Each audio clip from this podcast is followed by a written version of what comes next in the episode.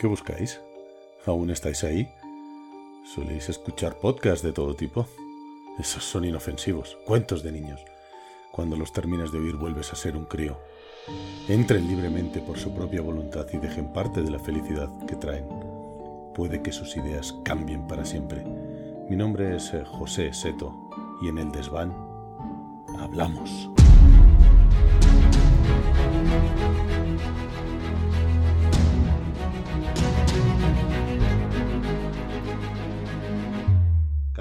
Capitán América. Capitán América. Capitán América. Spiderman. Spiderman. Brujas. Thanos. Brujas Bruja Escarlata. Escarlata. Ultron. Visión. Mercurio. Ultron. Mercurio. Mercurio. Thor.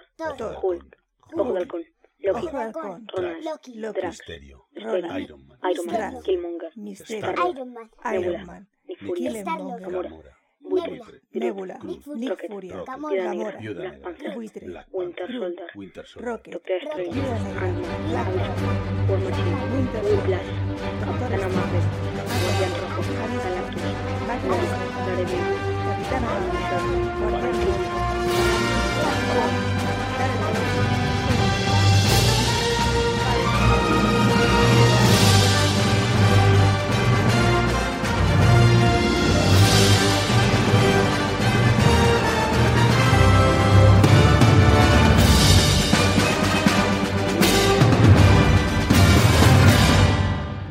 Buenas noches a todos eh, los oyentes. Hoy nos hemos reunido en el desván. Me he juntado con un invitado de lujo de los que vienen todas las noches, que no se pierde ninguna. Eh, Gonzalo Sánchez, buenas noches. ¿Qué tal, Seto? Estoy emocionado ante el proyecto que tenemos esta noche. Pues yo también, la verdad, yo también. Y hoy vamos a presentarlo para que un poco la gente sepa de lo que, de lo que queremos hablar, ¿no? Porque eh, siempre hemos hablado de sagas, de muchas películas y, y- y parece que esto da un poco siempre de, respeto. Eh, queremos hablar con, con Gonzalo de lo que es el universo cinematográfico de Marvel. Hablamos de, de un ah, increíble y titánico proyecto de la factoría Disney, en la cual ha metido una cantidad eh, inmensa de películas. No, sé exactamente cuántas han llegado a ser, si 34, 40, bueno, la, proyección es de, de casi 60 películas. Algo, algo una, una, auténtica, una auténtica locura. Y hasta el momento tenemos 23, que es lo que nos ha dado eh, la factoría Disney hasta el día de hoy. Eh, pero, pero claro, no se queda aquí, porque esto ha tenido muchísima, muchísima aceptación. El mundo del cine está cambiando. Eh, los superhéroes ahora mismo están en, en, en, la cresta de la ola, todo el mundo quiere hacer superhéroes. Y Marvel tiene, tiene la sartén por el mango, sabe cómo hacerlo, ha dado con la tecla. Y, desde luego le está dando a nuestro juicio un, revolcón a DC eh, absolutamente exagerado. Pero en este programa queremos un poco saber eh, un poco los comienzos de Marvel. Vamos a hablar con Gonzalo de, de los comienzos de Marvel, de cómo llega eh, esta, esta, compañía a ser lo que, lo que es hoy en día. Vamos a hablar también de, cómo eran los superhéroes un poco antes de, la era Disney. Y vamos a hablar un poco de, de, lo que es las películas del universo cinematográfico de Marvel, lo que se conoce como el UCM, y eh, lo que hay de cierto conexiones que hay con los cómics de, eh, editados por la propia compañía. ¿no? Eh, bueno, con este, este pequeño guion y este pequeño cuaderno de, de bitácora vamos a comenzar eh, con Gonzalo que nos va, a nos va a comentar, nos va a contar cómo, cómo comenzó Marvel, de dónde sale eh, Marvel como, como su primera compañía de cómics, ¿no? ¿Verdad, Gonzalo? ¿Nos ibas a contar? Pues así es, así es, Seto. Pero antes de empezar, sí me gustaría decir que, que, a diferencia de otros podcasts, este lo vamos a hacer más como una conversación donde, donde surja, porque yo tengo una, una, visión de Marvel, pues desde el punto de vista de un, bueno, pues una aficionado a los cómics desde que era pequeño. Y, y, y, lo he vivido pues desde mi punto de vista, ¿no? Y, y un punto de vista muy agradable, además, es decir. Entonces, es muy difícil, con toda la complejidad del universo cinematográfico Marvel y toda la complejidad, por supuesto, del mundo de los cómics, resumir en un podcast, pues no sé cuánto nos llevará este podcast, pues resumir, eh, bueno, pues todo y hacer todas las conexiones. Es prácticamente imposible. Entonces, vamos a intentar hacerlo, ¿no? Como una conversación y, y ver... Sí, además... Eh, eh, lo que hemos dicho, o sea, esto, este podcast eh, no pretende arrojar ninguna luz ni ningún dato especial sobre el universo eh, Marvel ni datos que seguramente no conozca la gente, aunque estoy convencido que, os sorprenderemos. Eh, queremos un poco hacer simplemente un resumen de lo que es este universo cinematográfico, una charla entre eh, Gonzalo y yo que queríamos, teníamos muchas ganas de, hablar de, Marvel y yo creo que el podcast nos ha dado la excusa para poder reunirnos, juntarnos y, charlar un ratillo acerca de, superhéroes. Pues muy bien. Exacto, sí, pues efectivamente, hablando un poco de, por empezar, ¿no? Y centrar un poco el balón en algún sitio, lo podemos hacer en, eh, alrededor de Marvel o, Timely Comics, que se llamaba antiguamente, escrito Timely Comics, y, fue, yo no veo tanto el nacimiento de, Marvel con esta, con esta compañía, sino lo veo más bien cuando entra eh, Stanley Lieber, que es Stanley, su nombre Stanley, el gran Stanley gran Stanley, pues se llama Stanley Lieber. Y, entra en el año 39. Tú fíjate, en el año 39. O sea, estamos en, en, 2020, estamos hablando de hace casi 80 años, ¿no? Casi 80 años, sí, sí. Y, entra como, como, como, guionista, que es, lo que, es lo que comenzó siendo. Entonces, pues tú imagínate, en el año 39 eh, estaba la segunda, vamos, la guerra, estaba en guerra Estados Unidos, eh, estaba Roosevelt, eh, todo era muy gris para, los Estados Unidos en aquel momento. Eh, la gente vive un momento de incertidumbre total. Es que digo un poco esto porque me hace gracia cuando nace un poco todo, ¿no? Y he de decir, como un punto y una conexión de, programas anteriores que hemos hecho, que es que solo un año antes, en el año 38, en los, eh, aparece Superman de Siegel y Schuster, que ya hemos hablado en otro podcast. Un poco también por, por situar, ¿no? Que hicimos una, situación allí, podemos recomendar ese podcast si alguien no lo, no lo ha escuchado. Y, cuando entra Stanley, bueno, pues si eh, se encuentra con autores como de la talla como Jack Kirby y Joe Simon, que son pues, pues unos, monstruos. creme de la creme, sí, sí, la creme de, Marvel. Y de hecho, algunos siempre ha puesto a Jack Kirby como uno de los creadores en vez de Stan Lee. O sea, hay, hay co-creación. ¿Él, él, directamente entra creando superhéroes en el 39? No, no, no, él entra como guionista y de hecho de los superhéroes que se, generan allí una vez que sale Superman, etcétera, se genera uno de sus primeros trabajos es con una historia que es con el Capitán, con el Capitán América, un Capi. O sea, que ese fue su primer superhéroe. El primer superhéroe que crea Stan Lee es el Capitán América. Eh, yo no, no lo tiene, él no lo tiene como creación suya. ¿Vale? la, en ese momento es de Timely Comics, ¿vale? Entonces yo creo, no sé quién lo genera exactamente, yo sé que él es el que le, dota de, la historia, ¿no? Es el guionista. Y, se publica en un, en un All Winners, que se llamaba en aquel momento la, publicación. Y bueno, está allí trabajando y, él realmente es un guionista más eh, en, estos años. Hasta el año 61, que han pasado ya 22 años eh, como guionista allí en la casa, y ya él se cambia, su, seudónimo ya se lo ha cambiado a Stanley, que es el que voy a por el que le conocemos como nombre y apellido. Y en estos años, bueno, pues él, ha podido observar, pues fíjate, los horrores como la bomba atómica, el comienzo de la Guerra Fría, el anticomunismo visceral, o sea, un montón de cosas que, ha podido ver y lo refleja en, superhéroes como pues, el Capitán América, la Antorcha Humana, Submariner, ¿vale? Y, Submariner, que, es, que es Namor, ¿no? Que, Namor, Namor. Se le conoce como Namor. Efectivamente, que si alguien no sabe, su nombre viene porque al revés es Roman y les pareció un nombre muy noble para un, para un príncipe. O sea, te imaginas. sí, sí. Bueno, y creo que en, Sudamérica es submarinero. O sea, que. bueno, cada, país tiene su, traducción, ¿no? del propio personaje. Efectivamente, efectivamente. Y aquí bueno, pues eh, como hemos dicho, está Steve Kirby, Steve Ditko, que es otro, otro, monstruo. Y aquí ya en el año 61, no sé el año exacto, pero creo que ya por el 61 ya se llama Marvel, ¿vale? Ya, ya que adquiere el nombre de la Casa de las Ideas, Marvel. Y, empiezan a seguir una editorial en la creación, muy, ya la línea de Stan Lee, donde él sigue una, una máxima que es que los superhéroes tienen super problemas, ¿vale? Esa es el, una máxima que tiene. Y entonces genera, y aquí es donde podemos hablar de la primera creación total de Stan Lee, ¿vale? Son los cuatro fantásticos, ¿vale? Y aquí, bueno, pues vemos que es que es un equipo, no es un superhéroe, es un equipo. Y además, además de ser un equipo, es una familia. Entonces, introduce ya fíjate, pues eh, pinceladas de, de- de lo que pueden ser los problemas familiares en el mundo de los superhéroes, pero claro, aumentado por mil, porque claro, esto- claro, si tiene la cosa, tiene la fuerza de mil personas, por decir algo, pues ya tiene mil problemas. Y entonces, Claro, cuando, se cabrea no rompe un vaso como todos en casa, a lo mejor rompe el, el medio edificio efectivamente, efectivamente, tiene a Sub para contenerle, ¿no? Con, lo- con los campos de fuerza, sí, sí. de fuerza, efectivamente. Y entonces, bueno, esto es un, si te das cuenta, es un, un- este equipo es un póker, o sea, ganador, eh, se lleva de calle a los lectores y, y se dan cuenta que aquí tienen un filón y empiezan, bueno, pues a, a generar más, más superhéroes eh, y además siempre eh, Stanley visualiza, digamos, un poco la historia donde se genera este superhéroe porque tiene uno, para dotarle de personalidad, por decirlo de alguna manera. O sea, Hulk, por ejemplo, nace desde, desde la idea de, combatir el racismo. Y, y el Doctor Strange, pues, pues el esoterismo, ¿no? Tratar el esoterismo.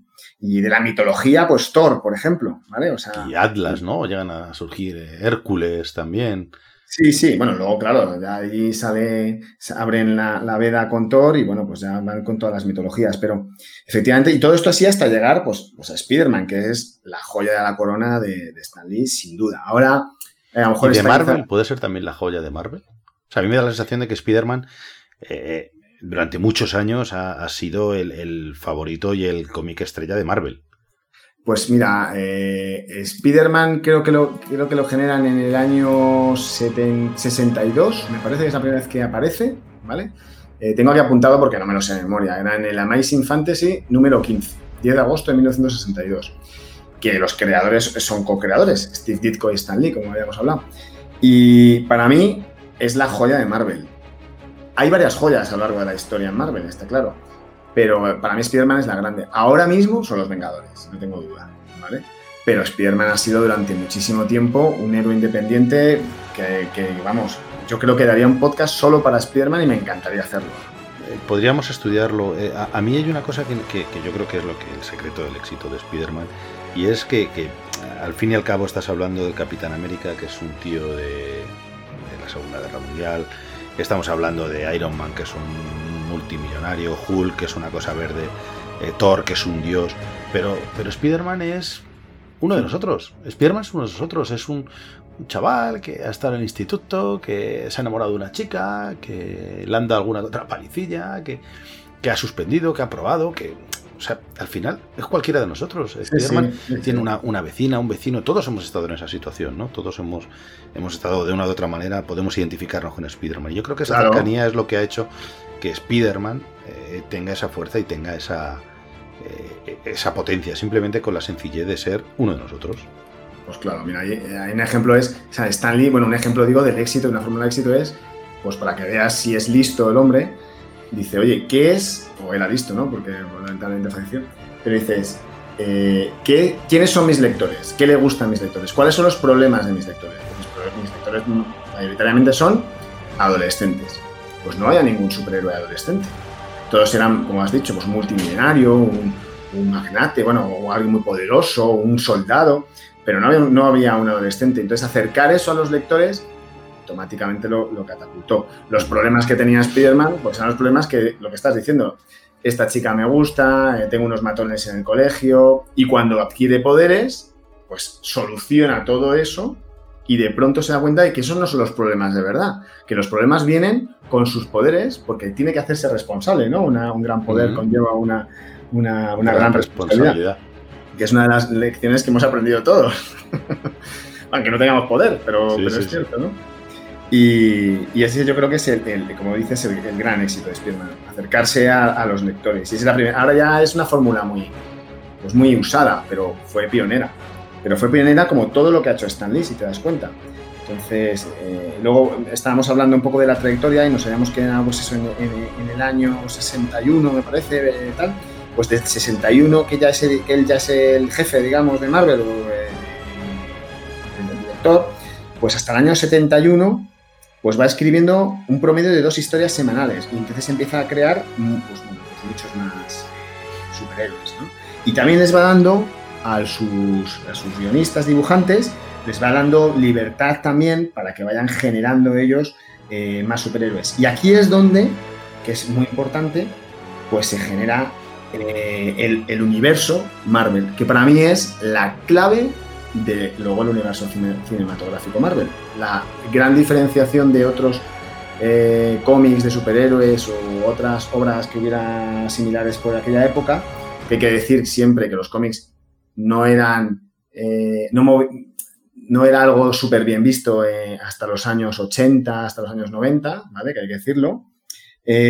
Pues algo que generan ellos antes de que todo se ponga de moda es este universo, este crossover, como podemos llamar, donde es un mundo donde viven todos los superhéroes. Entonces, cada vez que se genera un superhéroe, eh, ya vive en un ecosistema donde existen los otros superhéroes. Nosotros estamos acostumbrados a, la historia de un héroe, el Capitán Trueno, por ejemplo. Entonces vive eh, en su tierra, en su, en su era, en su edad, y, y no se mezcla con otros héroes. Pero a lo mejor ese Capitán Trueno se hubiera juntado con el Guerrero Antifaz, se hubiera juntado, no sé, con otro tipo de héroes, bueno, hubieran convivido, hubieran coexistido y las aventuras hubieran podido ser diferentes, ¿no? Y más, más atractivas, más, más interesantes. Entonces, a mí yo, te- yo tengo apuntado, porque hay un gran cómic que a mí que me encanta, que de hecho me lo dejaste tú cuando éramos pequeños, Sí. era Yo soy el hombre araña, que es un cómic, una joya, una verdadera joya. Una verdadera No, joya. lo tienes que perder ese cómic nunca, ¿eh?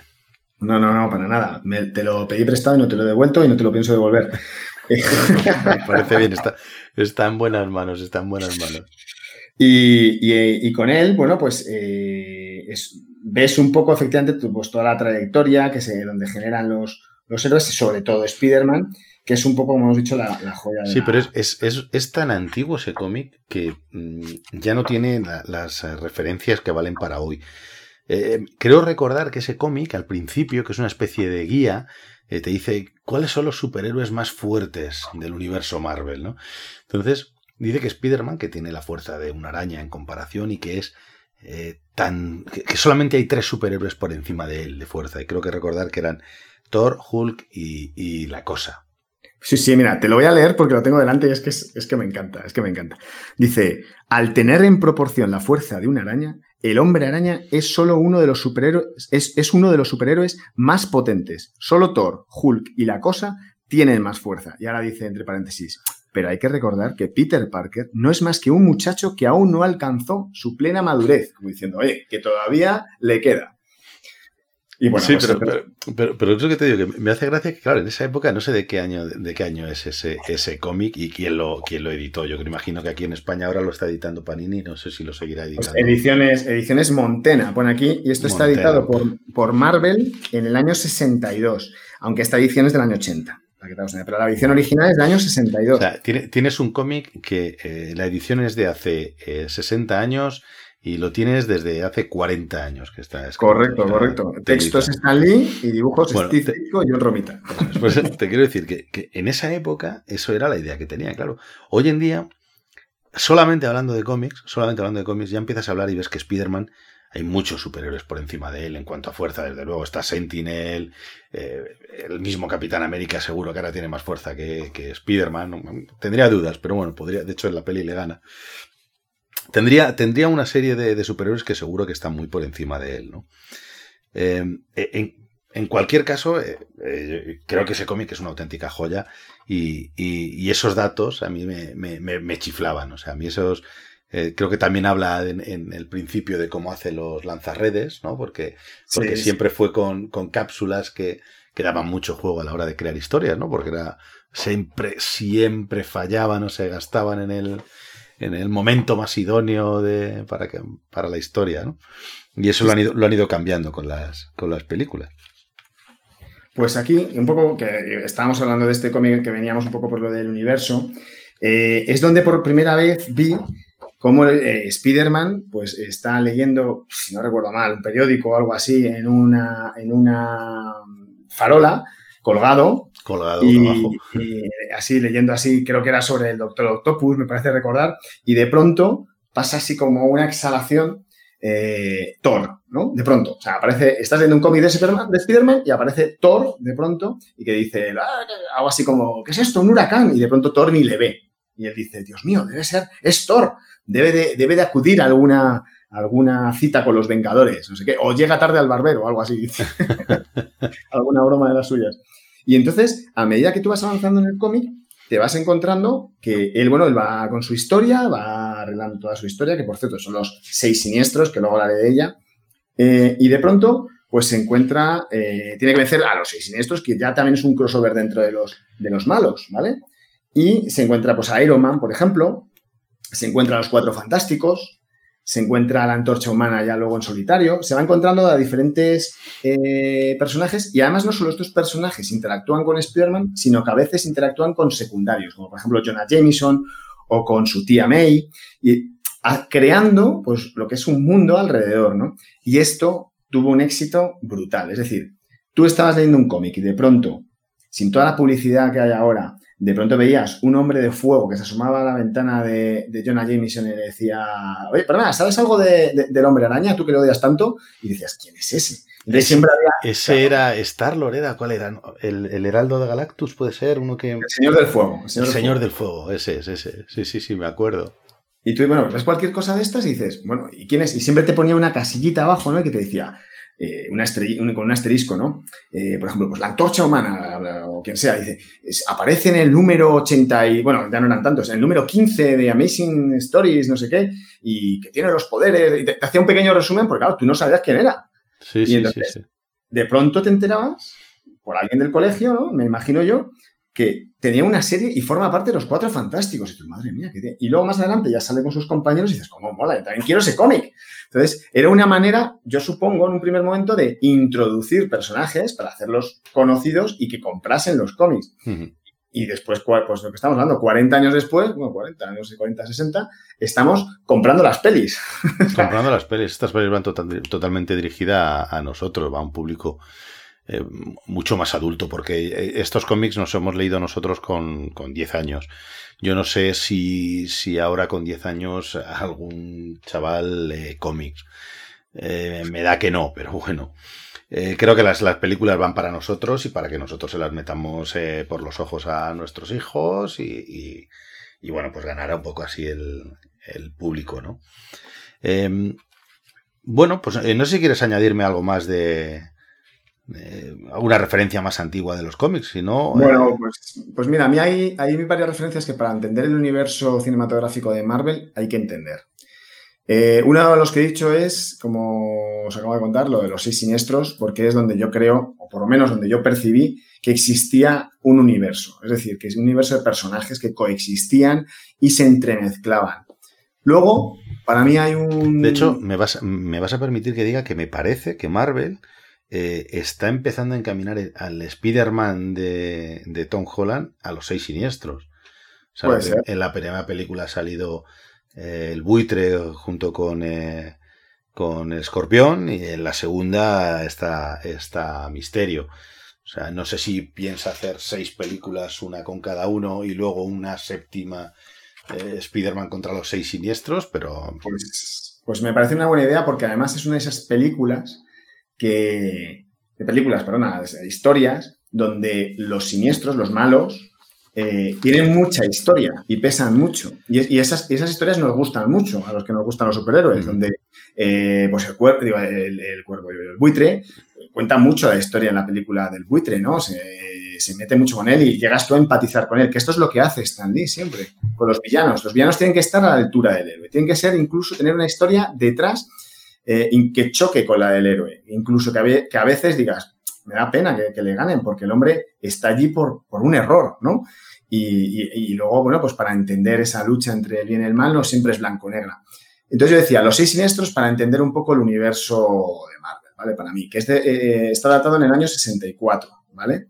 Eh, es, posterior, estoy viendo que es posterior, eh, que lo que yo he dicho de, de, la edición de este libro, que está en el año 62, porque tiene varias ediciones, porque el libro Yo soy Hombraña pertenece a una reunificación de ediciones, ¿vale? El 62, 64, 66, 68 y 78. Entonces, eh, esta historia exactamente es del 64, los seis siniestros, para que veamos un poco dónde ya se genera. Yo lo recomiendo leerlo. Luego hay otro que es mmm, brutal, brutal, y marca un antes y un después. Y para mí es el primer gran éxito real de Marvel en nuestra generación en la, que, en, la nuestra, que somos los, los padres de, los, de, los, que van ahora a ver todas estas películas de Marvel, que es la Secret Wars. La Secret Wars es una serie de, de cómics, son 12 números nada más, creo que eran entre el año 84 y 85, una miniserie, por decirlo de alguna manera, donde les junta un, ser que se llama Todopoderoso, ¿vale? Y junta a un número de hombres y de héroes, perdón, y de villanos y los mezcla en un mundo a, a que, a, que se, a que se autodestruyan o a ver quién gana. Y el que gane puede elegir el deseo que quiera y se lo concedería. Es esta, esta lucha, digamos, contra el bien, el mal, eh, muchos héroes contra otros, muchos villanos, muchos egos juntos, etcétera, para mí también es una base muy grande del universo cinematográfico. Pero luego han hecho otro, ¿no? Otra Secret Wars. Ha habido más Sí. Secret Wars. Sí, Ah, exactamente que yo sepa, que yo sepa, ¿vale? Está la Secret Wars, la Secret Wars 2, donde les vuelven a juntar, que las dos es igual de buena que la 1. Eh, y luego hay un cómic, exacto, que ahí ya me voy a ir de friki, que se llama Secret Wars, donde el personaje principal es el jefe de S.H.I.E.L.D., ¿vale? Todos sabemos cómo se llama, Nick Furia. efectivamente. Y es la historia de Nick Fu- una historia específica de Nick Furias. Y es, es un libro impresionantemente bien dibujado. No sé quién es el, el- dibujante ahora mismo. Impresionante, pero esto es- parece una película. Eh, un guion espectacular, pero a mitad de guion, me acuerdo, porque lo tuve que buscar, cae el guion. La historia cae en picado. Y es porque cambiaba tantas cosas del universo Marvel, el cómic, que le cortaron las alas al, al, al- al- guionista. Dijeron, "Ch, para, no puedes seguir haciendo esto. Y tuvo que cambiar. Es un cómic que merece la pena leerlo hasta la mitad. No te digo más. Ah, bueno. Está. No quiero descubrirlo porque es una buena recomendación. Yo no me lo he leído, o sea que, que tendré que, que- que buscarlo. Tendré que buscarlo. Pues, pues como digo, la Secret Wars. Y luego hay otro que este sí es del que bebe directamente el universo cinematográfico de Marvel, que es el Guantelete del Infinito. Guantelete del Infinito, para que nos hagamos una idea, ya en el año 91 existía. ¿vale? Era una miniserie de seis números, eh, impresionante. Tuvo varias secuelas, que me parece recordar La Guerra del Infinito y La Cruzada del Infinito. Eh, bueno, pues el Guantelete Infinito es donde sale Thanos, eh, un villano a la altura de todos, ya es más poderoso que ninguno sin el guantelete, pero ya quiere el guantelete, si no creo, aquí la historia era porque muerte, la entidad muerte, eh, él está enamorado de la entidad muerte y quiere, y quiere impresionarla, fíjate, ¿eh? Y para impresionarla quiere reunir las, las no acuerdo, perdonadme, eran cinco gemas del infinito, ¿no? Eh, seis. Seis. gemas, las, pues las seis gemas, perdonadme, del infinito, las quiere reunir en el guantelete y, y no, son, no, no tienen tanta, tanto algo místico como, como han contado en el universo de Marvel. Aquí las piedras eh, existen desde la, desde la creación. ¿Vale? No, tampoco se mete mucho más. Luego sí que lo avanza, la piedra del alma es Adam Warlock, etcétera, pero bueno, no me voy a meter ahí. Eh, es decir, no hay ninguna piedra, la, la, piedra de visión no es una gema del infinito, el ojo de Agamotto no es una piedra del infinito. Deja eso para las películas, deja eso para cuando, cuando hablemos con las películas. No, no, Perdona, no, no, no, no nos perdona. autospoileres.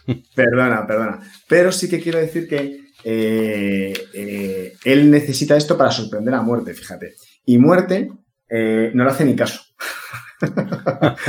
no le hace ni caso. Entonces, él quiere autoaniquilar automáticamente a la mitad de la población viva para sorprenderla.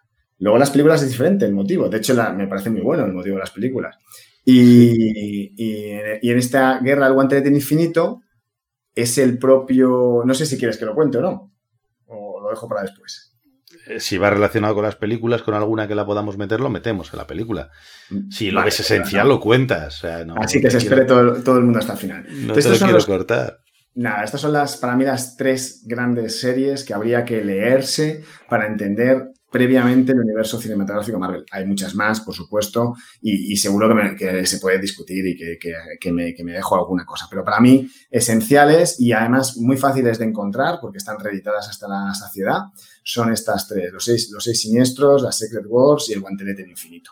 ¿vale? Que, por cierto, cuando lo leí, o sea, es que lo tengo todavía. Me compré una reedición hace poco de Panini, efectivamente, y es que disfruto, disfruto, disfruto muchísimo. Muy bien. Muy bien, pues mira, pues vamos a pasar, si quieres, dame, va- vamos a hacer un, un pequeño descanso, ¿vale? Vamos a tomar un vasito de agua y eh, continuamos con, eh, con el programa, ¿vale? Que está quedando estupendo, a mí me está encantando y me estoy, y incluso estoy aprendiendo mogollón porque, y recordando muchos, muchos cómics que tenía olvidados, muchas veces lo, lo lees y no lo vuelves a leer y, y- y me estoy acordando de mogollón de, de viñetas. Dame un minuto y volvemos enseguida.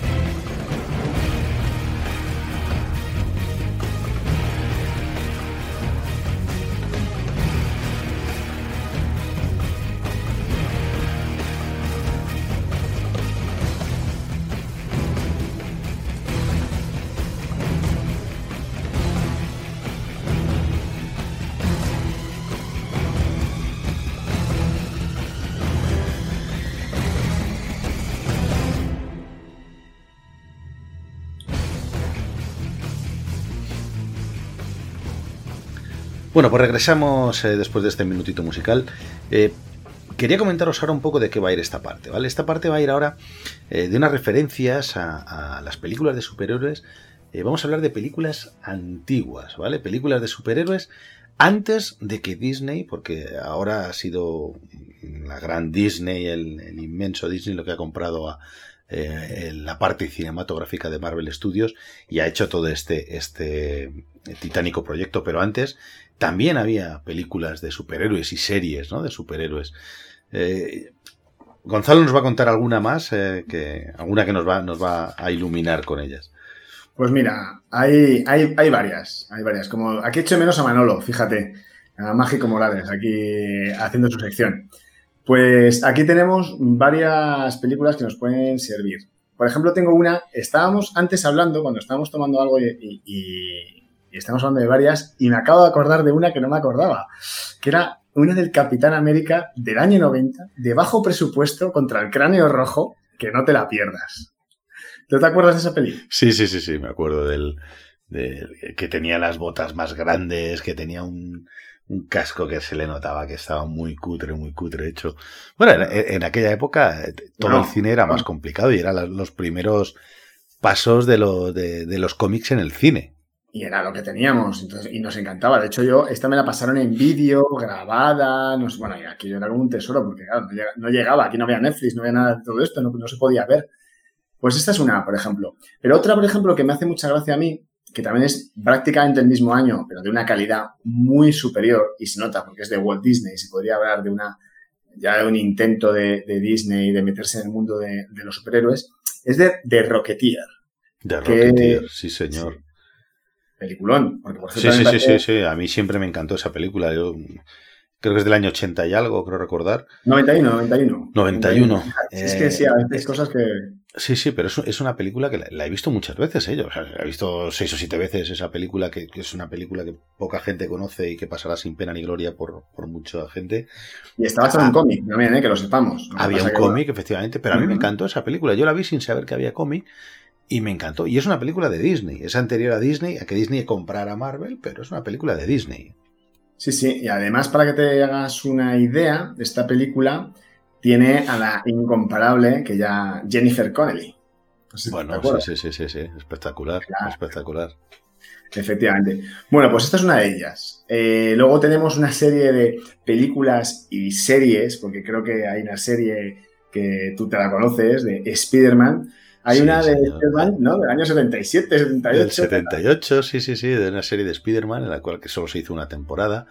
Eh, hicieron 15 episodios y, y es un Spider-Man eh, que se le ve, o sea, es un actor diferente el que hace de Spider-Man y el que hace de Peter Parker, pero, pero el Spider-Man es, va, va con un pijama o con unas mallas, mallas, eh, con los lanzarredes blancos por encima de...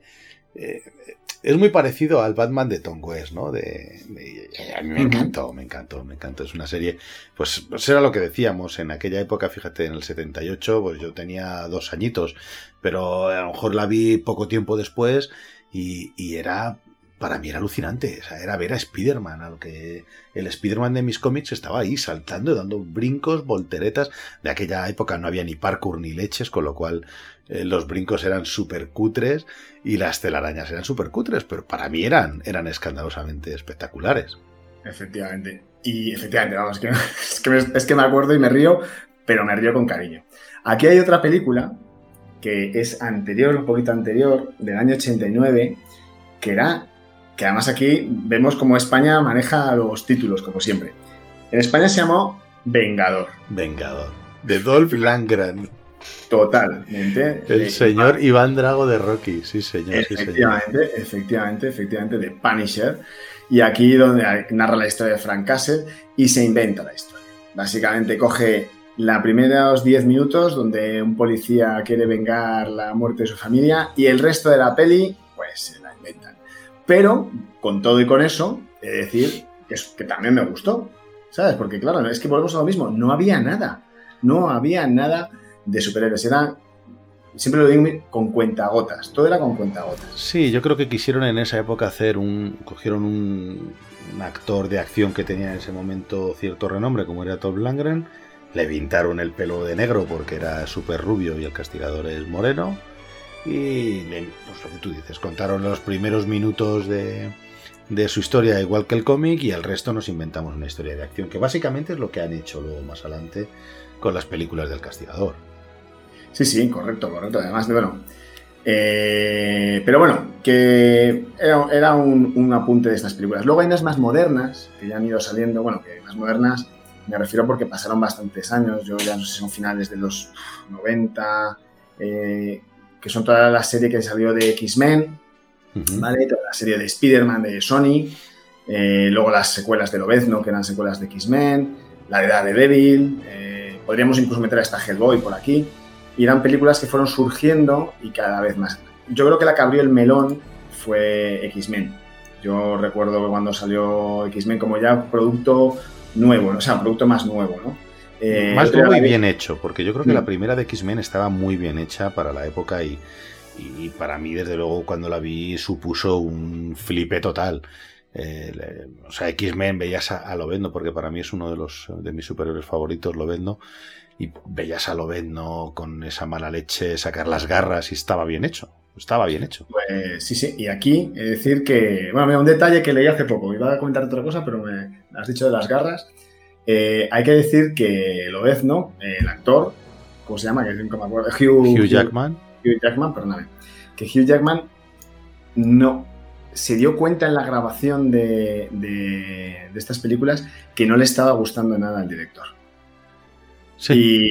Sí, sí, sí, en serio, en serio. Y entonces tuvo que cambiar radicalmente, entonces se empapó del, del personaje de Lobezno y se volvió más agresivo, se volvió, o sea, lo interiorizó más y le dejó flipado. Eh, o sea, hizo un- y se lo dijeron. De hecho, lo comentan, es que lo vi en una entrevista que él comentaba, es que me iban a despedir. O sea, sabía que era mi gran oportunidad y me iban a despedir.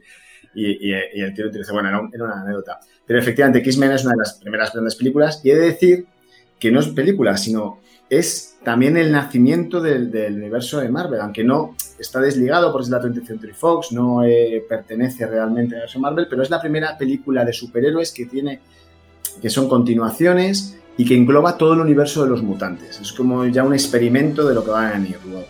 Y de hecho, una de las cosas que yo alabo de esta serie es que coge algo muy difícil, que luego lo vamos a ver en el UCM de Marvel, y es comprimir toda la historia de los mutantes en tres películas. Súper difícil. Y lo que hace, hay historias, muchísimas historias. Y al final tira por una línea y la hace. Te puede gustar más, te puede gustar menos. Pero al final mueren un montón de mutantes. No sé si tú te acuerdas. eh, la Sí, última sí, sí. Gran batalla, etcétera. Eh, Estilo parece como lo de Genosa, de los cómics, etcétera. Pero hay que decir que, que para mí, pues bueno, pues es un acercamiento que está. No es fiel porque no se puede ser fiel a los cómics cuando hay tanto, tanto detrás. Pero bueno, ya fue un primer ensayo de lo que iba a venir luego con Spider-Man. Pues mira, te voy a contar. Yo ahí, el director de esa primera película es Brian Singer, ¿vale? que, bueno, de esa primera y del resto de las películas de X-Men, que con conexiones desde el, del desván podemos decir que ha salido, era el director de Bohemian Rhapsody y de Superman Returns. Pero es que luego aparte, yo veo semejanzas con estas con las películas de DC. Y es que al final de, de esta película que me cuentas de, de la tercera de los X-Men, en la que mueren todos, eh, le clavan a, a Magneto. Bueno, no, muere- no- no mueren todos, ¿eh? que luego No, nos mu- cuentan. van muriendo Mueren mucho, muriendo mucho. Pero, pero le, le clavan a Magneto el- el- la cura, ¿no? Que es lo que llaman la cura para quitarle los poderes. Y en la última imagen sale él que va a mover una pieza de metal de Sí. un ajedrez y se mueve un poquito y se corta. Bien. Eh, en, en las de DC, que yo creo que están mm, deambulando sin rumbo por el mundo cinematográfico, hay una en la que Batman contra Superman, que muere Superman, y parece que se empieza a mover también al final. Es el mismo guiño que hace Magneto, que hace Brian Singer, Magneto con la, con la figura de ajedrez, lo hace en Superman con la Tierra, ¿no? Que parece que se empieza a levantar un poquito la Tierra y cortan. Entonces, yo, veo que, que- que Marvel y, y sus ideas o su va muy por delante de DC en este sentido. Lleva, está haciendo los pasos bien y muy por delante, lleva mucho. Y DC da la sensación de que está corriendo, de que está Bueno, mi- intentando mi, cogerlo. mi opinión de aquí, tengo una opinión, esto es como el que le gusta Porsche y Ferrari, por decirlo de alguna manera, ¿no? Son dos grandes líneas, son muy diferentes, las dos juegan a los crossovers y he de decir que en- a veces adelanto en la historia DC a Marvel, es decir, eh, por ejemplo, la idea de reunir The Avengers, los Vengadores, es porque DC unió la Liga de la Justicia. Esa es la respuesta de Marvel ante el éxito de ventas de, de DC, para que te hagas una idea, ¿no? Entonces, DC también tiene muy buenas ideas. Y de hecho, eh, los guionistas y dibujantes se han, ido, se han ido cambiando. Han ido estando en un sitio, han ido estando en otro. Eh, pero es cierto que la línea para mí argumental de, de- de Marvel siempre ha sido más cercana al lector. Siempre ha sido eh, menos fantástica. En, DC, para mí, las aventuras son epopeyas, todo. Todo es una epopeya. Es el gran cosmos contra Superman, es cómo gira el Es universo que, de la es eso yo creo que es un, un grave, un grave error que está haciendo, que ha hecho DC y que lo, lo está pagando. Y es que los superhéroes de DC son la hostia. O sea, tú tienes a Superman, que es un tío que es la re hostia, pero es que luego tienes a, a Green Lantern, que puede hacer lo que, le- lo que se imagine Mira, y puede volar. Y tienes a, comparar- a- a Aquaman, que, pero sin embargo los de, los de Marvel, eh, pues hemos dicho, hemos hablado de Peter Parker, que es un pringao, eh, hablamos del Capitán América, que sí, que es muy fuerte y es la hostia, pero, pero que lo mismo le cogen cuatro maromos y en algún cómic le, le, le dan pal pelo. Sí. Entonces, esa cercanía es la que hace que tú te puedas sentir identificado, que tú cuando te vayas a la cama y digas, joder, voy a soñar, ¿qué voy a ser? ¿Superman o, el Capitán América? Pues yo me identifico más con el Capitán América. Puedes llegar a hacer un poco más como el Capitán América. Sí, sí. De hecho, bueno, eh, es que vas hablando y se me ocurren tantas cosas. Voy, voy ordenando mi cabeza. Una de ellas es, para que te hagas una idea, el personaje que para mí dentro de Marvel lucha o sea, en poder contra Superman es un personaje que recientemente ha creado Marvel, que se llama El Vigía. Yo no sé si lo has llegado a conocer o no. Sí, el Sentinel, ¿no? Que le llaman en inglés Sentinel. es el que, el que tiene el poder de mil soles, ¿no? De- eh, le trae a la vida de una manera muy curiosa, que no me voy a poner a hablar ahora, pero bueno, le trae en los últimos años, pero le trae con un, o sea, tiene un poder impresionante, desatado. Es la criatura más poderosa, sin lugar a dudas. Pero está absolutamente tor- tor- atormentado y trastornado.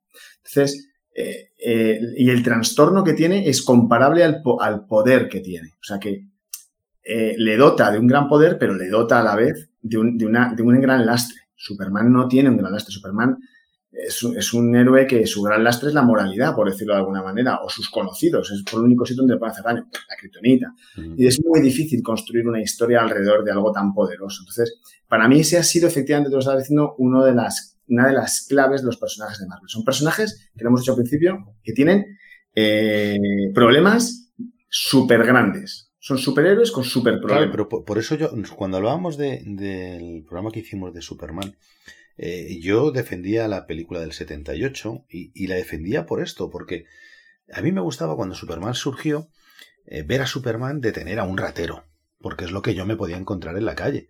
Claro. Pero claro, si en lugar de ser un ratero ya me cambias a, a un dios de come planetas, destructor de... Pues ya, sí, puede ser eh, cinematográficamente algo espectacular ver tirar rayos por todos lados y explosiones y, bengalas por todos los sitios. Pero ya no me identifico tanto como me puedo identificar. Correcto, claro. que O sí. me puede molar tanto como es Superman rescatando un helicóptero. Y tú date cuenta que ahora es, vas a ver una peli, pagas una entrada y ves la peli y te engancha. Pero antes era cómprate un cómic cada, cada semana. Cada semana. Entonces tienes, tengo, me tienes que enganchar, de verdad. ¿Vale? Y yo quiero ver, cuando veo problemas, es decir, tú ves a Spider-Man suspendiendo una asignatura porque no ha podido presentarse al examen porque ha luchado contra Electro y entonces pierde la beca, eh, claro, eso, eso es un problema. Y que Sí, sí, sí, decía, ¿y por qué has perdido la beca si sabes que es tan importante? Entonces, claro, no, es que, que, que ¿qué? y entonces, bueno, pues te puedes asemejar a tu problema, ¿no? Que es que he de ayudar a un amigo y no te lo puedo decir porque si te lo digo me dirás que no lo he hecho bien. Entonces, al final, eso es, es ese grado de acercarse al lector, yo creo que es lo que ha hecho mejor Marvel. Ahora, eh, DC ha hecho cosas muy buenas, ¿eh? Tengo que decirlo. Lo que pasa es que DC tiene comprimido la, la, creatividad. La tiene, bueno, Superman es un producto y, lo, y, lo, y que genera todo esto que estamos hablando. Si no hubiera habido Superman no habría ni, ni Marvel ni nada. Eh, pero hay, Batman es espectacular. Para mí Batman es uno de mis personajes favoritos. No es tan poderoso y por eso tiene muchos problemas, ¿no? Y ahí ha aprendido. Sí, pero precisamente, a mí también me gusta mucho Batman. Precisamente ese es el superhéroe de DC más humano, digamos. A pesar, a pesar de que sea un mega multimillonario que, que puede hacer lo que quiera, ¿no? Con el dinero. Pero no deja de ser una persona normal con utensilios. Y en su comienzo, en su comienzo en los cómics, que a mí era lo que me gustaba, era que era un detective. Sí, sí, sí, sí. Batman no empezó como ahora, que es el caballero oscuro, que daba Batman, el detective, era un detective, era un detective. Muy bueno. Muy bueno, unos dotes deductivos de la leche que luego si tenía que pelear, pues ella se peleaba y Era fenomenal. capaz de resolver una situación extrema. pero era un detective. Y a mí eso me, me encantaba, me encantaba. Y eso yo creo que las películas de Batman, independientemente de que a mí las de Nolan me han chiflado, me han parecido unos peliculones, ninguno ha tomado a Batman desde ese camino, desde ese camino del detective, ¿no? La próxima película me parece que va un poco más por ese camino. Creo Pues que- no sabría decirte, porque he visto el tráiler de, de Robert Porque ha puesto acción solo. Pero bueno, yo creo que va un poco por ahí. Vamos Ah, a ver pues me por eso te digo que, que tengo ahí las dudas. Vamos a ver cuando las y la podamos ver, a ver si, si tenías razón tú o yo. Bueno, vamos a seguirnos porque nos estamos, es que nos vamos por derroteros que no veas. Pero al final esto es súper interesante. Es que hay tanto de que hablar. Por eso la gente cuando dice el universo Marvel, y digo, es que el universo Marvel es tan vasto y de dónde viene. Y por cierto, voy a decir una cosa que quería decir desde el principio y no he dicho. Y es, primero, el universo cinematográfico de Marvel, a mis ojos, está muy bien hecho. Es muy difícil y muy complejo aunar en una serie de películas 27, 30 o 70 60 años de cómics, muy difícil, muy difícil. Tú ten en cuenta que los Vengadores nacieron en el año 63, creo, ¿vale? Y, o sea, que, no sé, 49 años hace de aquello. Y hoy triunfa, hoy los niños lo ven y flipan. O sea, tiene casi 50, tiene más años que yo. O sea, es que esto es alucinante. hay un, hay un, hay, que, hay que, sacar en valor y hay que sacar pecho. Porque yo cada vez que salgo de, la de estas películas, eh, te pueden gustar más, te pueden gustar menos, claro, por supuesto, cada uno es libre de opinar lo que quiera, pero me encuentro con muchas críticas de, de- de gente de mi edad, gente que le gusta los cómics también, no, es que no ha, no ha contado esto, no ha contado lo otro, no ha contado, es que esto se lo ha inventado. Es imposible, virtualmente imposible, concentrar los 17 reborns que ha tenido cada personaje en el reborn perfecto, en, el- en el- la creación perfecta de ese personaje, aunarla con los personajes que tienen las, las licencias Marvel y generar un universo y además eh, que te lo puedas permitir con dinero y bueno, es posible. Es Entonces, imposible. no se puede contar tantas historias en tan poco tiempo y para mí está muy, muy bien hecho. Ya han preparado muy bien hecho un plan de marketing espectacular, ¿no? En toda la creación de, que ahora si quieres ya nos metemos, desde el año 2008 con Iron Man, eh, que fue un peliculón espectacular, para empezar, porque tiene uno de los mejores comienzos de una película de acción que yo recuerdo en mucho tiempo. O sea, cuando van con el, eh, con el- dentro del tanque, ¿no? Dentro del, Sí, del Humvee. y que van ahí dentro eh, Robert Downey Jr. Y, y se va haciendo las fotos con los soldados, con la música de ACDC que por fin y por primera vez en una película de superhéroes ponen un musicón a la altura de la película, que tú y yo lo comentábamos con The Sí. Punisher. ¿Por qué no habéis puesto una, un Rage Against the Machine o algo así? Eh, Te ponían casi, les falta poner música, era música del oeste, ¿te acuerdas? Era música del oeste, sí, sí, la habían hecho. Además era que la- eh, hablábamos de la del malo que era John Travolta y, y le habían puesto música del oeste, habían puesto como si fuese un, un vaquero. Y dices, pero ¿por qué le habéis hecho un vaquero? No tiene nada que ver con un vaquero. Es el castigador es un tío atormentado y es un asesino. No tiene. Además se empeñaban en ponerlo, en ponerlo bueno. O sea, lo que mola de- del castigador, que por fin en la serie de televisión sí lo hicieron, es que es bueno, pero no es bueno. O sea, Hace tío- lo que, lo que tú no harías, pero hay que hacer. Claro ya que está. sí. Y, y si tiene que matar a 17 tíos de 17 formas estrambóticas, las hace. Punto. Y luego no vengas a darle la. A mí no me des la gracia, gente. O sea, ese- esa, esa dureza era lo que molaba del castigador. Y, por fin yo creo que en la serie que hicieron, que la han cancelado, pero han hecho dos temporadas, a mi, a mi juicio, espectaculares, me han encantado. Y creo que por fin ahí lo han conseguido. Las películas, para mí no, pero en, esa, en esta serie sí. Sí, pues- sí. Pues si te parece, mira, vamos a comenzar ya que has empezado con Iron Man. Vamos a comenzar con el, con este, eh, con esta saga. Disney, Disney compra por fin los derechos de Marvel Studios. No tiene todos los superhéroes, hay que decirlo, pero compra mm, a la franquicia de los Vengadores. Eh, comienza entonces en el año 2008. Bueno, eh, ponen en- de cabeza pensante de todo esto a, a un tal Kevin Feige, que es el que, el que idea una serie de fases para ir estrenando películas e ir metiéndonos dentro de, de la historia de este universo. ¿no? Eh, En esta primera fase idean seis películas, ¿vale? Hablamos, y, y tú nos comentabas que en el 2008 estrenaban Iron Man, ese mismo año también se, entrena, se estrena El Increíble Hulk. Eh, Como secuela, incluso podríamos decir, de la anterior de Hulk, porque estaba muy sí, se hizo una anterior de Hulk, pero yo creo que no pertenecía a este, a este No, UCM, no, ni estaba Disney por medio, ni estaba Kevin Feige. Aquí lo único que cambia es luego de actor. Las- a los años, eh, pues Edward Norton pidió más dinero, tuvo problemas y no, no continuó. Edward Norton es un, es un, lo saben, es un actor que a mí me encanta, pero es un actor problemático y, y Disney huye de todo lo que es problemático. Y Edward Norton creo que tuvo muchísimo, él quería interferir muchísimo en el papel y darle un toque y darle, yo no sé si sería bueno o malo, pero desde luego no, esto en Disney no, no cuajo.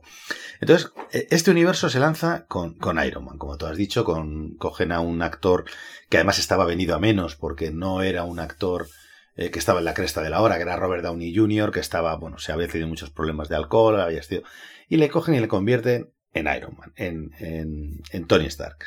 Como tú dices, empieza fenomenal, la película es un exitazo y, y- y la banda sonora lo peta. La banda sonora, como bien has dicho, lo peta, ¿no? ACDC, Black Sabbath.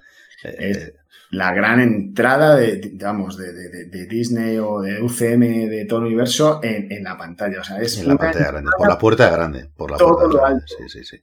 Sí, sí, además, con ese final apoteósico para mí, eh, fue un final apoteósico en el momento en el que él reconoce delante de la prensa que es Iron Man, yo soy Iron Man.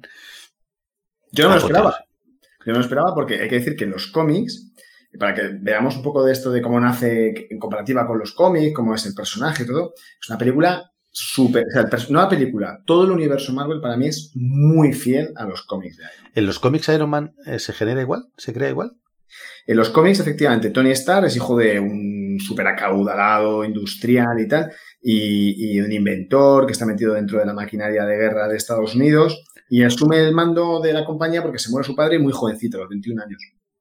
Y entonces, efectivamente, pues eh, se, se sucede con los negocios, tiene éxito y le raptan igualmente, y le llevan, pero en cambio era Vietnam, para que te hagas una idea, ¿vale? Era otra época. Claro, y le, y le, mete, le rapta eh, un señor de la guerra norvietnami- norvietnamita eh, que se llama Won Chu. O sea, que hoy, hoy en día lo puedes pedir como un plato en un restaurante, pero se llama Won Chu. Y el Nobel de Física Ho Jin Sen, que me lo voy a apuntar porque sinceramente no me acordaba, era el mismo, bueno, pues el mismo personaje que sale y le, le trae, le trae de, de- de las nubes a la Tierra y le dice, tú tienes un gran poder, pero una gran responsabilidad, ¿vale? Y aquí es donde rediseña el traje, etcétera. Pero hay de decir que, que Abadía, Abadía Stone se llamaba, ¿no? En- Llevadía, llevedía. Bueno, también aparece en los cómics, también es el, eh, es el gran enemigo de, de Iron Man. Eh, Tiene otras empresas, no formaba parte de la empresa, tenía otras empresas, pero, pero eh, todo es muy parecido. O sea, a mí me parece que Iron Man lo han tratado muy, muy, muy bien, con mucho cariño, y además es un personaje que da muchísimo juego. O sea, muy- en la pantalla da muchísimo juego. Es un- y, y- y puedes ver que se basan, se basan, perdona, y he de decirlo así, esto ya no me acuerdo ni dónde lo he leído ni nada, se basaban en el físico de Ron Flynn. Sí, desde luego, desde luego, totalmente. De todas formas, eh, eh, yo no sé, yo creo que, Robert Downey Jr. le ha dado un toquecito, porque me da a mí que en los cómics no es eh, tan socarrón, no tiene esa socarronería ni ese humor, ¿no? No. No, eso es típico de, principios de, los años 2000. Eh, ya no sé cómo decir esta, esa, esa década, nunca he sabido decir cómo es la década. Pero es, es como vas, ¿no? Es como muy sarcástico, efectivamente. No, en los cómics no. En los cómics es, sí que es cierto que lleva una doble vida, que lleva una vida como de playboy, y luego él no la lleva así. Aunque es cierto que, fíjate, para que lo veamos, y también lo vemos en las películas, esta vida de playboy le arrastra en un mundo determinado y él es, él es perdona, eh, alcohólico. Y de hecho, durante muchísimos años, el gran enemigo de Iron Man no son sus enemigos, es el alcohol. Y es otro ejemplo de cómo traer un problema real a un personaje. Yo no he visto a Superman con problemas de alcoholismo ni a Batman. Eh, es que trae, es que se arriesga a traer un problema tan gordo y tan grande. ¿Vale? O sea, a mí es que me, me llama. Pues sí, Ir- Iron Man eh, eh, empieza, empieza una buena piedra, piedra de toque para, para este universo, ¿no? El señor Page. Y pone a John Favreau, John Favreau, que es el, el que hace de Happy, el, lo, lo que es el chofer de, de Tony Stark, pues es el director de estas películas. Bueno, pues ese mismo año, en el 2008, Disney lanza Iron Man y lanza el increíble Hulk, que hemos hablado, la de Edward Norton, ¿no? Que parece que Hulk no, no llegó a tener eh, todo el éxito que esperaban. Eh, incluso, eh, independientemente de que a muchos nos gustó, pero, pero no parece que llegase a tener mucho éxito. Eh, en 2010 sale Iron Man 2, que baja un poquito también el, nivel, y en el 2011 sale Thor. Yo creo que ahí Thor, eh, Ujú. la, la primera película de Thor, eh, sale y sale dirigida por es el director es Kenneth Branagh y, y le da pues, un Anthony Hopkins haciendo de Odín, Chris Hemsworth, sale un, un Thor, la verdad es que bastante redondo y, y, bueno, con un toque de humor que, que a mi juicio Mm. luego le han dado más, pero, pero bueno, que parece que le ha encajado, ¿no? ¿no? No tiene mucho que ver ese toque con el que tienen los cómics. Pues, pues mira, yo fíjate, te voy a decir, de, de- de Thor, para que te hagas una idea, eh, a mí me gustó, me gustó bastante porque, joder, ¿cómo, cómo representas un dios del trueno? Queda ridículo. O sea, tú pones en pantalla, tú miras en un cómic a Thor y dices, ponlo, ponlo en una pantalla. ¿Cómo lo pones? Y Crims, De hecho, Chris ha habido películas, ha habido, de hecho, ha habido películas de Sí. Thor que son súper, súper cutres con un martillo como el que tengo yo aquí en mi mesa de herramientas y con, con unas, unos borregos en los hombros y bueno. de- ¿Sabes cuál era el mejor Thor que había hasta la época que yo pude ver en una película? Aventuras en la gran ciudad. Aventuras, hablamos el otro día de ella, efectivamente, y ahora que lo has dicho me acordaba que sale en una... En Un una- mecánico. En mecánico, efectivamente. En un sí, taller sí, sí. y, y el, el niño que es un fan de Thor le ve y, se, y, y dice, Dios, es como Thor. Bueno, pues ese, para mí dije, oh, Dios, es, es como, bueno, le metí dentro de mis películas de superhéroes. El otro día dije, qué peliculón, porque para mí es que lo metí dentro de películas de superhéroes, para que te hagas una idea, porque es el único sitio donde pude ver a Thor. Bueno, pues Thor, dios del trueno, o sea, campeón de Asgard, impresionante, o sea, un personaje con una personalidad increíble y lo representa a Chris fenomenal porque se pone eh, altivo, se pone como por encima de todo el mundo, eh, arrogante, ¿no? Delante de Odín, incluso su padre, le destierran a la tierra. Es- es- bueno, pues es la, es la historia de Thor, realmente. Y en la tierra conoce la humildad, ¿no? Y en la tierra conoce eh, la- el, el amor a la vida y conoce, se enamora. Y en la tierra se enamora tanto de la tierra que no quiere volver. Y Odín se enfada con él porque no quiere volver. Entonces, bueno, la historia es muy buena y la trata de una manera diferente. De hecho, hay algún, algún eh, guiño, que no sé si os acordáis, pero el nombre de, de Thor en, la- en los cómics se llama Donald Blake. Donald Blake, doctor Donald Blake. ¿Y sabes quién es Donald Blake en la película de Thor del 2011? Es el exnovio de, de la De doctora. Jane Porter, ¿sí? Efectivamente. Ese dice, dice, es mi exnovio. Y entonces él se queda mirando. ¿Mm? Y de hecho se pone la pegatina. Se pone una pegatina que Pues, lleva para un. sepáis En algún momento, no recuerdo en cuál, se ponía la Para pegatina. ¿verdad? colarse, para colarse o, o salir, ¿o no? Escaparse, no me acuerdo muy bien. Sí, Pero sí, sí. efectivamente, para que veáis, yo me quedé con ese guiño y dije, ah, mira, qué buenos. Es que mantienen esos guiños. Tienen guionistas detrás que se saben las historias y meten esos guiños. Entonces, bueno, puede pasar desapercibido para, para los demás, pero para los que somos un poco aquí amantes de este tipo de cosas, pues nos encanta. Peliculón, Thor, ya te lo digo. Y hecho, eso que no es una gran super, no es una gran, ¿cómo decirlo? Historia cinematográfica, ¿eh? O sea, si lo analizas, es casi más el principio de Thor y ya te das cuenta, perdona que lo diga, yo aquí están construyendo algo. Porque tú ves la película de Thor y dices, tú no montas esta película solo para contar esta pequeña historia. Eh, yo me di cuenta eh, más adelante. Fíjate, yo, yo con Thor ahí dije, bueno, pues otra de superhéroes. Eh, pero, pero ya quizá en, en la siguiente, que hacen ese mismo año que estrenan, que es la del Capitán América, el primer Vengador, ahí ya sí te das cuenta de que va todo más, más unido. Eh, en esa película ya eh, tienes a- al final sale, ¿cómo se llama? Perdona, Nick Furia. Ya sale Nick Furia que le, cuando se despierta él, que está como en una, en una habitación que le han hecho pasar, que lleva 80 años congelado. Eh, sale.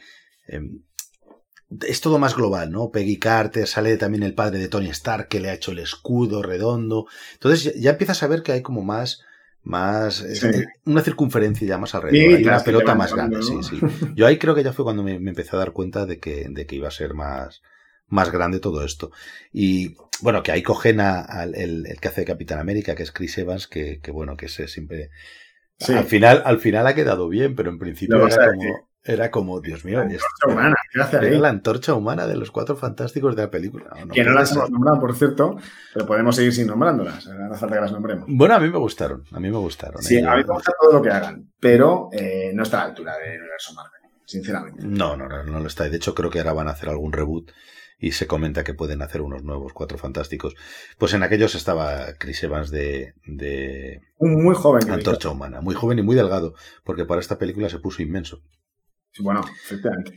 Pero decir, mira, te voy a decir, aquí en el Capitán de América del primer Vengador, es cierto que, que- ya te dan el paso a lo- un poco a los Vengadores, como estabas diciendo, y para mí es una película eh, que le tengo mucho cariño, mucho, mucho cariño, porque uno de los primeros cómics que yo tuve es una historia de cómo, bueno, de, pues de Capitán América en la Segunda Guerra Mundial y cómo lucha contra el cráneo, el cráneo rojo y que verlo en cine es una pasada y que respeten un personaje como el cráneo rojo, que respeten personajes como eh, la mente de Inma, esta que se llamaba, perdóname, que se llama el doctor que, que le, que, el doctor de los... Zola, Sí, doctor, Doctor Zola.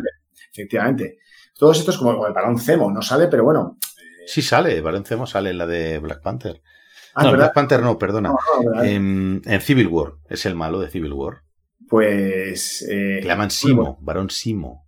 Pues efectivamente, pues me, me gusta que respeten ese tipo de cosas, ¿sabes? Me, por lo menos los introducen de alguna manera y aunque no tengan tanto protagonismo, porque alguien se podría enfadar, ¡Uy, cómo no hablan más de él! Pues porque no da, no da la historia para estar con todos.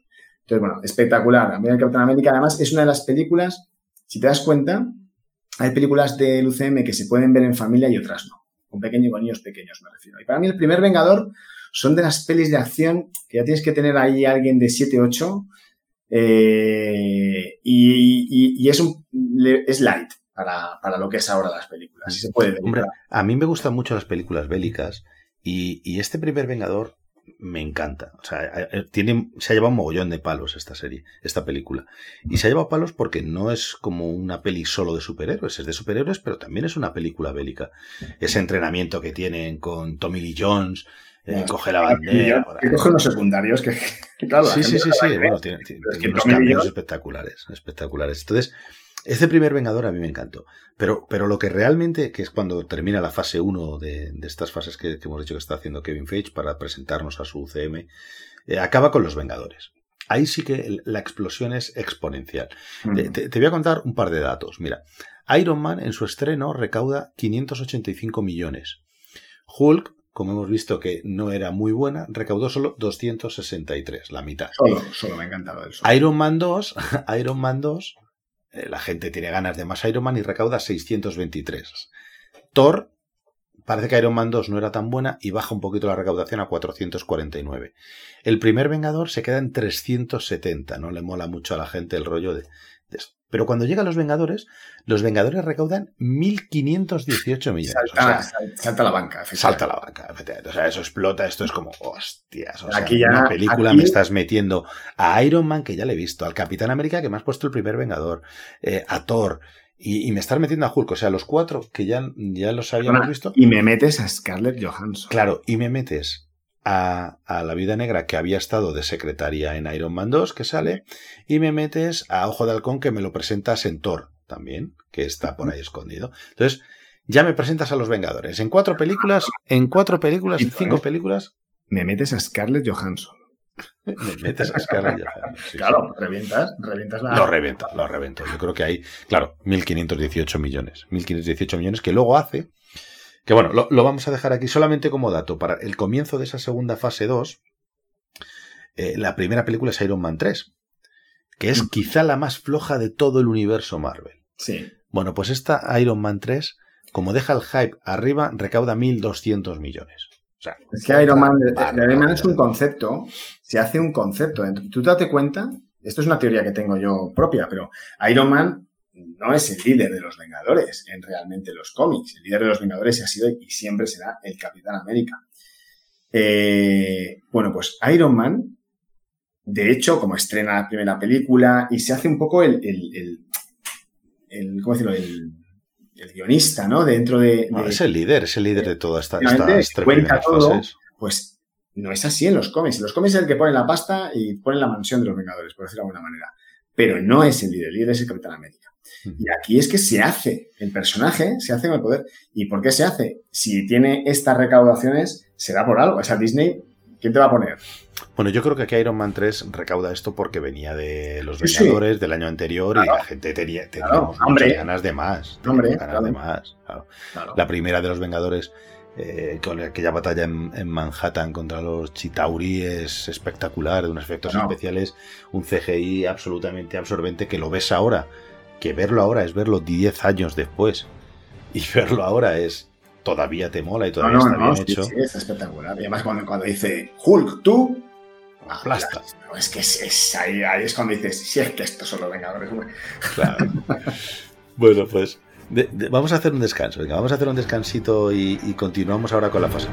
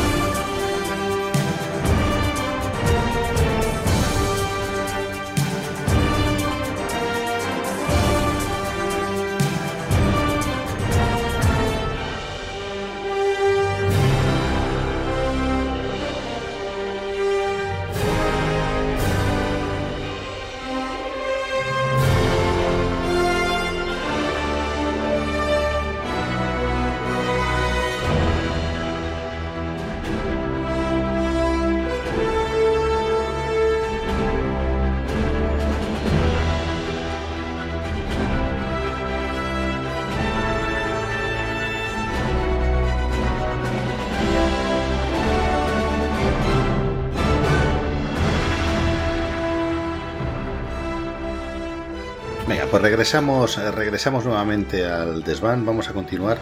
Eh, vamos a abordar ya la fase 2. ¿vale? Ya Disney, ya lo tenemos superado. Vamos avanzando. Y comienza la fase 2. En 2013, eh, la factoría lanza Iron Man 3. Vale, quizás sea la película, la peor película, puede ser, del universo cinematográfico. No sé qué valoración tienes tú sobre ella. Yo, eh, bueno, como siempre, todo lo que hagan sobre algo que me gusta, me gusta, pero bueno, hay una línea de flotación. Y a mí Iron Man 3 es te lo voy a valorar de esta manera. Es la película que no he vuelto a ver. Hmm. No porque no me guste, sino porque no me apetece volver a verla. Y eso lo dice todo. Me gustó en su momento, pero no lo suficiente como para volver a verla. Recuerdo, por eso no puedo hablar mucho de ella, recuerdo que de pronto había un mare magnum de armaduras volando. Y a mí aquello me acuerdo que me desconcertó un poco. Pero, oye, que licencias las hay. O sea que yo, esto, como he dicho, hay que, narrarlo con la licencia que cada uno En tenga. en esta, en esta película le dan, le da Tony Stark, consigue con la tecla para crear armaduras inteligentes o, controladas, él las controla.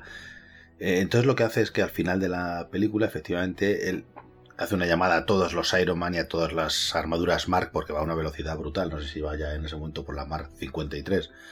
Y tiene un montón de armaduras y las lanza todas, mandan todas a ayudarle y bueno, ya juegan un poco con eso. Espectacularmente y visualmente, pues es una escena bastante chula.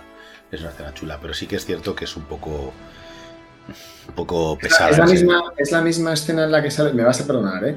En la que también sale mm, War Machine y salen los dos codo a codo luchando contra. Esa es en la 2. Esa es en la Esa- 2. Esa es la que luchan contra Whiplash. Vale, tiene razón, tiene razón, tiene razón. Esa es la 2. En esta acaban en un barco por ahí perdido. Correcto. Que el correcto. malo, el malo es este que explota. Que luego es. eh, ahí le ayuda en Iron. En esta es la que le ayuda, le ayuda a un chaval. Le ayuda a un chaval y él tiene un bajonazo y le ayuda y tal. Y ese chaval luego, él, al final de toda la saga, eh, sale en su entierro y luego mucha gente nadie sabía quién era. Cuando sale la muerte que al Ajá. final y y van sacando Mira, todos los personajes, sale un chaval adolescente que cuando lo ves dices, ¿quién es este? Pues es el chaval que es el niño de Iron Man 3. Bueno, sí, que es el que se cae en un poblado, en pueblo ya es- por ahí, en- sí. Eso es, eh, por ahí, y le ayuda, le ayuda a salir de, de su pues de la miseria, ¿no? Porque en ese momento estaba un poco, Sí, sí, un poco sí, acabado. Tony Stark. Bueno, pues después de este Iron Man 3, que fíjate qué curioso, que, que decimos que es de las peores películas del universo Marvel, eh, veníamos hablando que los Vengadores habían recaudado 1.500 millones y Iron Man 3 recauda 1.214 millones. O sea, Sí, me quito el sombrero. Me o el sea, dices, ¿cómo puede, ¿cómo puede ser? ¿Cómo puede ser? Bueno, pues simplemente es porque tenemos ganas de, de superhéroes, como tú has dicho. Y después de este Iron Man 3, ese mismo año, eh, Disney nos presenta a Thor el Mundo Oscuro. Ujú. A mí esta película, mira, te- tengo una pregunta antes, antes de contarte algo sobre esta película. Eh, ¿Cuánto recauda? 644 millones. Pues fíjate, me sorprende, no porque piense que sea mala, sino porque para mí es una película de las más repensadas dentro del universo Marvel.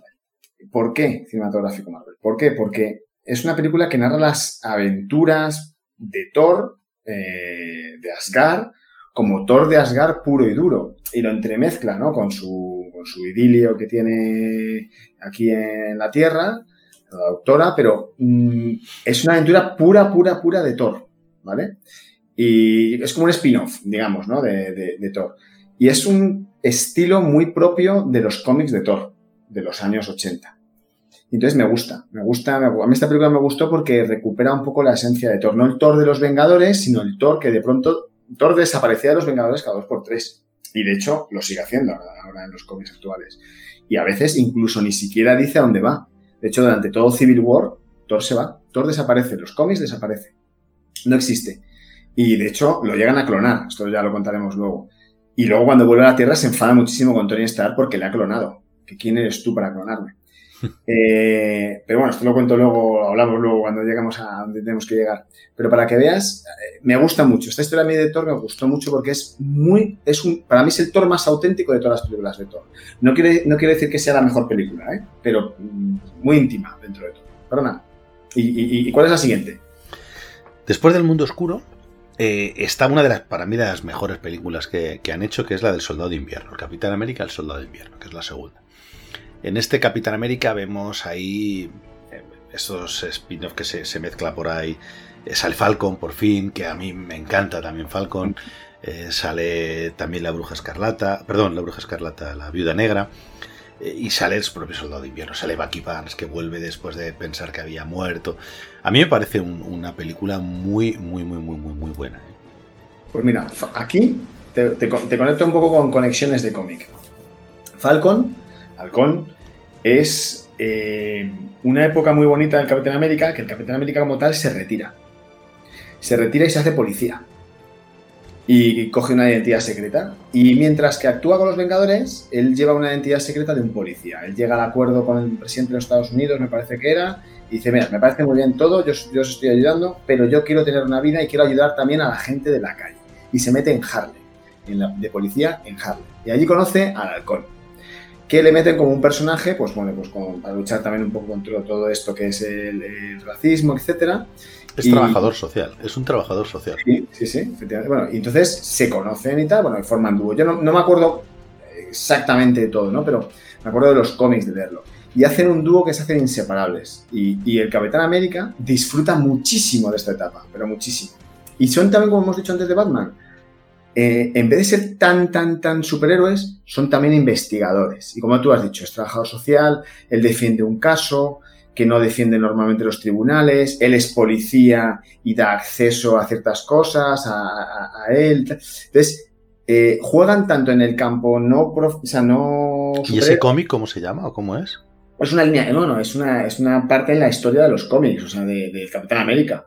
Eh, Son, son los cómics de la serie del Capitán América y en algún momento, no, no recuerdo exactamente en qué año, pues eran en los años 80, a finales de los 80, pues él se, ve, se va a Harlem y quiere ayudar. Pero vamos, que durante un tiempo es un policía, ¿no? No lo sabía. Sí, sí, además, bueno, eh, hay cómics por ahí y tal. Y, y Halcón va con un halcón, con un halcón de verdad, que luego en la película le sacan como un halcón que es una Sí. especie de dron, que está fenomenal, que está muy bien hecho, o sea, es una buena idea. Pero él va con un halcón de verdad. Y él tiene unas alas eh, que se pone, que también es un producto. eh, te digo la verdad, no recuerdo de dónde salen las alas, no son como tan tecnológicas, son más bien de plumas y tal, pero bueno. Y el tipo, pues eh, los dos hacen muy buen equipo. Son como. eh, son los años. O sea, a mí me recuerdan a Starkey Hatch, para que te hagas una idea. Hay eh, películas de este estilo, series de este estilo. Y cuando vi el Capitán eh, con Bucky, que aquí sale Bucky, que es una- un, un- un hilo argumental que tiene el Capitán América desde que eran pequeños, me encanta, me encanta el universo cinematográfico de Marvel, cómo han generado el personaje de Bucky cuando realmente no es así, pero, pero lo han hecho muy bien. Lo han hecho muy bien. O sea, es el amigo de, en la película es el amigo del Capitán América, ¿no? Que, que Sí. le- él es el verdad, él es el guapo y el, y el héroe, eh, pero son amigos, porque él es buena persona y sabe reconocer a alguien que vale, y le defiende, él es el que le defiende y tal. Y se, luego se vuelve las tornas, ¿no? Un poco en, en Soldado de Invierno. Y en la realidad, Bucky es un soldado de, eh, en la se- durante la Segunda Guerra Mundial que descubre al Capitán, al América, la identidad secreta del Capitán América. Cuando el Capitán América no es oficial todavía. Y él se disfrazaba de Capitán América y se iba a hacer sus peripecias. Entonces le dice, no, no tío, no puedes, no puedes contar esto. Y él dice, pues o me llevas o lo cuento. Y él se va con él. Y entonces, y Bucky es el, el ¿cómo iba a decir yo? El, El Robin de Batman, ¿no? Sí, pero es el, el, el, el- hay como decirlo, Pero el pillo. Es el que eh, proporcionaba todo a la- a la- al ejército, ¿no? Era, queremos tabaco. Y él pues se las buscaba, o buscaba alcohol, o buscaba... Pero creo, creo recordar que aparte de, de Bucky, el Capitán América tenía otro compañero que era Toro, ¿no? Bueno, Toro es, Toro es... Bueno, aquí hay aquí ya, ya mezclo los años y he de decir que no sé muy bien si son antes o después. Pero Toro es una especie de antorcha humana. De hecho, es una, es una máquina. Toro es un, es un autómata. Y no recuerdo muy bien su, su procedencia, pero es la, es la antorcha humana. Y de hecho es... es- yo no re- creo recordar que es la primera antorcha humana. Antes que la antorcha humana del- de, de los Cuatro Fantásticos, está Toro, que busca ser lo más humanamente posible. Y está un experimento del ejército para generar un supersoldado, pero siendo una máquina. Y junto con Submariner Namor forman un, lo que sería el preludio en los cómics de los Vengadores, efectivamente. Creo recordar que eran los invasores, me parece, pero no, no estoy seguro, no puedo decirlo. Bueno, pues, pu- pues después de este, de este mega peliculón, ¿no? Que para mí es, eh, además, como tú has dicho, con un montón de, de toques y de reminiscencias eh, muy, muy, muy bien llevadas. eh, creo que, Disney toca una tecla que con, un grupo que no conocíamos prácticamente nadie. Fíjate que yo había leído cómics y yo no los había leído nunca. Y tengo amigos que, que- me han contado que, que les gustan mucho las películas de ciencia ficción y que esta es una de las películas de ciencia ficción y del espacio que más le gusta. Estamos hablando de los Guardianes de la Galaxia. Bueno, espectacular, perdona que lo diga, porque es de las más divertidas películas, de las películas más divertidas que he visto en los últimos, no lo sé, ¿de cuándo es? ¿Del 2014? Pues De los últimos 2014. tres años. Mira, hablábamos en Indiana Jones que, que Chris Pratt, que es el que hace Star-Lord, el protagonista de los Guardianes de la Galaxia, eh, podía ser el próximo Indiana Jones. A mí esta película eh, me recuerda, me parece, a un Indiana Jones del espacio. O sea, esta película es Indiana Jones en el espacio. Y Indiana Jones en la Tierra me flipa, pues en el espacio me flipa también más. ¿no? O sea, tienes a- a- además un grupo muy variopinto, cómico, serio. Rocket me encanta cómo le han hecho. Eh, me gusta Groot, me gusta la grandísima intervención que hace Vin Diesel en Groot, que, solamente dice yo soy Groot durante toda la película hasta el final, que dice nosotros somos Groot. Entonces, a, mí me parece que es, que es espectacular, ¿no? Creo que los Guardianes de la Galaxia tocan, tocan la fibra más de uno. Y, el hecho es que, estos Guardianes de la Galaxia, que, que nadie conocía, recauda 773 millones. Gana a Thor el Mundo Oscuro. Saca más que el primer Vengador, más que Thor, más que Iron Man, más que Hulk. O sea, nadie los conocía y, y, y los revienta, han reventado la taquilla. Incluso recaudó más que el Soldado de Invierno. Yo es que esta película de verdad tengo debilidad, porque era una película que estaba esperando para ver con mi hija, con mi hija, fíjate que no es demasiado funky, y estaba esperando verla porque es una película que la que he disfrutado muchísimo. Y además decir una cosa, la banda sonora, si, si luego podemos montar algo con la música mientras estamos hablando de la banda sonora, de la espectacular banda sonora de los Guardianes de la Galaxia, me encanta, o sea, de verdad. Y Pues aquí- mira, me vas a dar, me vas a dejar un segundo porque voy a poner eh, eh, una de las canciones favoritas mías de esta banda sonora y de, y de mi hijo, que es eh, la de los Jackson 5. Dame un segundillo y la escuchamos.